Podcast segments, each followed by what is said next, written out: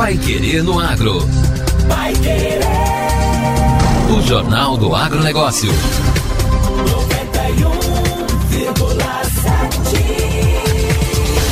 91,7. O MAPA, o Ministério da Agricultura, Pecuária e Abastecimento, lançou na terça-feira o sistema informatizado de registro da atividade pesqueira para realizar o cadastramento e recadastramento dos pescadores profissionais de todo o país. A cerimônia de lançamento ocorreu no Palácio do Planalto, com a presença do presidente Jair Bolsonaro e da ministra Tereza Cristina. Com o sistema, os pescadores poderão realizar o cadastro ou atualizar a situação profissional de forma online, além de dar início à regularização dos que estão exercendo atividade de pesca por meio de protocolo. A ministra Tereza Cristina disse que o novo sistema se tornou estratégico no Ministério da Agricultura para regularizar a situação desses trabalhadores. Muito vem pleiteando essa ação para que possam atuar na atividade de forma segura. Com isso, serão beneficiados aproximadamente 1,5 milhão de pescadores, que farão suas solicitações por meio do gov.br, de forma direta, segura, moderna. O cadastramento e o recadastramento serão realizados por etapas, conforme cronograma da Secretaria de Aquicultura e Pesca do MAPA. Na primeira etapa, de 7 de julho a 31 de agosto, devem realizar atualização cadastral no sistema apenas os pescadores com inscrição como residentes no estado de Pernambuco e que tenham licença de pescador profissional, a conhecida carteirinha, na situação deferida. O secretário de Aquicultura e Pesca, Jorge Seife Júnior, disse que o sistema é uma das maiores inovações do segmento. Além de ser o Dia Nacional dos nossos pescadores, também é o dia que nós lançamos um sistema esperado pelo setor pesqueiro brasileiro há quase uma década. A gente está saindo do tempo de Jesus de Nazaré na pesca para realmente uma era moderna de respeito ao cidadão e, acima de tudo, respeito ao dinheiro público e à cidadania dos brasileiros. Todo o procedimento será realizado de forma 100% online pelo sistema informatizado do Registro Geral da Atividade Pesqueira. O novo sistema é mais seguro, rápido e permitirá o cruzamento de dados, o que beneficiará os profissionais da pesca, combaterá as fraudes e permitirá a desburocratização do processo e a garantia de direitos, como o recebimento do seguro defeso. O secretário Safe citou que uma auditoria realizada pela Controladoria Geral da União identificou cerca de 70% de fraude no seguro defeso e explicou que o novo sistema cancelará os registros fraudulentos e evitará novas entradas com o objetivo de lesar os cofres públicos. Os pescadores profissionais atuantes no país, seja na categoria artesanal como na industrial, acessarão o sistema diretamente, sem intermédio de associações e entidades conhecidas como colônias. Após o preenchimento de todos os dados e informações necessárias, o pescador receberá imediatamente a carteira de pescador em formato digital com QR Code. Para fazer o cadastro, o pescador deve acessar o site do Ministério da Agricultura. Pai Querer no Agro. O Jornal do Agronegócio.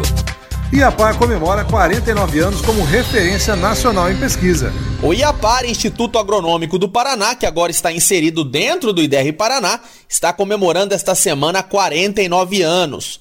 O centro de pesquisa foi criado durante uma reforma administrativa da Secretaria de Agricultura e Abastecimento no século passado, que reuniu diversas ações de pesquisa, então realizadas de forma dispersa por vários departamentos. A mudança também respondia à mobilização e esforços de produtores, técnicos e lideranças políticas e empresariais, como Sociedade Rural do Paraná, o jornal Folha de Londrina, Associação dos Engenheiros Agrônomos, Conselho Regional de Engenharia e Agronomia, o CREA Paraná, e o Instituto Brasileiro do Café, o IBC. Além do Tesouro Estadual, a instalação do novo Centro Paranaense de Pesquisa Agropecuária contou com recursos da Organização Internacional do Café e do Instituto Brasileiro do Café. A atuação da pesquisa agronômica paranaense se destaca pelo pioneirismo em várias frentes. É o caso, por exemplo, do desenvolvimento de cultivares de maçã para regiões de inverno ameno, caso do norte do Paraná, adotadas por produtores de todos os estados do sul. As cultivares Iapar Eva e Iapar Julieta são também cultivadas em regiões de São Paulo, Rio de Janeiro, Minas Gerais e até da Bahia. O pioneirismo também está presente na produção de citros, por meio de estudos que possibilitam o plantio dessas frutas e a inserção do Paraná no mapa da produção nacional e internacional de frutas cítricas. O diretor-presidente do IDR Paraná, Natalino Avance de Souza, destaca as ações da área de pesquisa da instituição. 29 de junho de 1972, implantou-se o IAPAR, um dos ícones da agricultura paranaense. Uma instituição com grande contribuição para essa que é hoje, sem dúvida, a melhor agricultura do país. A pesquisa do nosso Estado tem grandes produtos, desde o plantio direto, o melhoramento do café, dos cereais de inverno, as questões que hoje nos é, dão relevância no cenário nacional. Então, nessa data, nós queríamos render nossas homenagens aos pesquisadores, aos servidores que fizeram da pesquisa do Estado um ícone da agricultura paranaense. Parabéns, pesquisa, parabéns, pesquisadores, parabéns, parabéns servidores da pesquisa do Estado. Agora, no Pai Querendo Agro. Destaques finais. Crise hídrica pode afetar ainda mais oferta de gado. O cenário de escassez de animais prontos para abate enfrentado pela indústria frigorífica desde o ano passado pode se agravar ainda mais diante dos efeitos da crise hídrica sobre a pecuária nacional.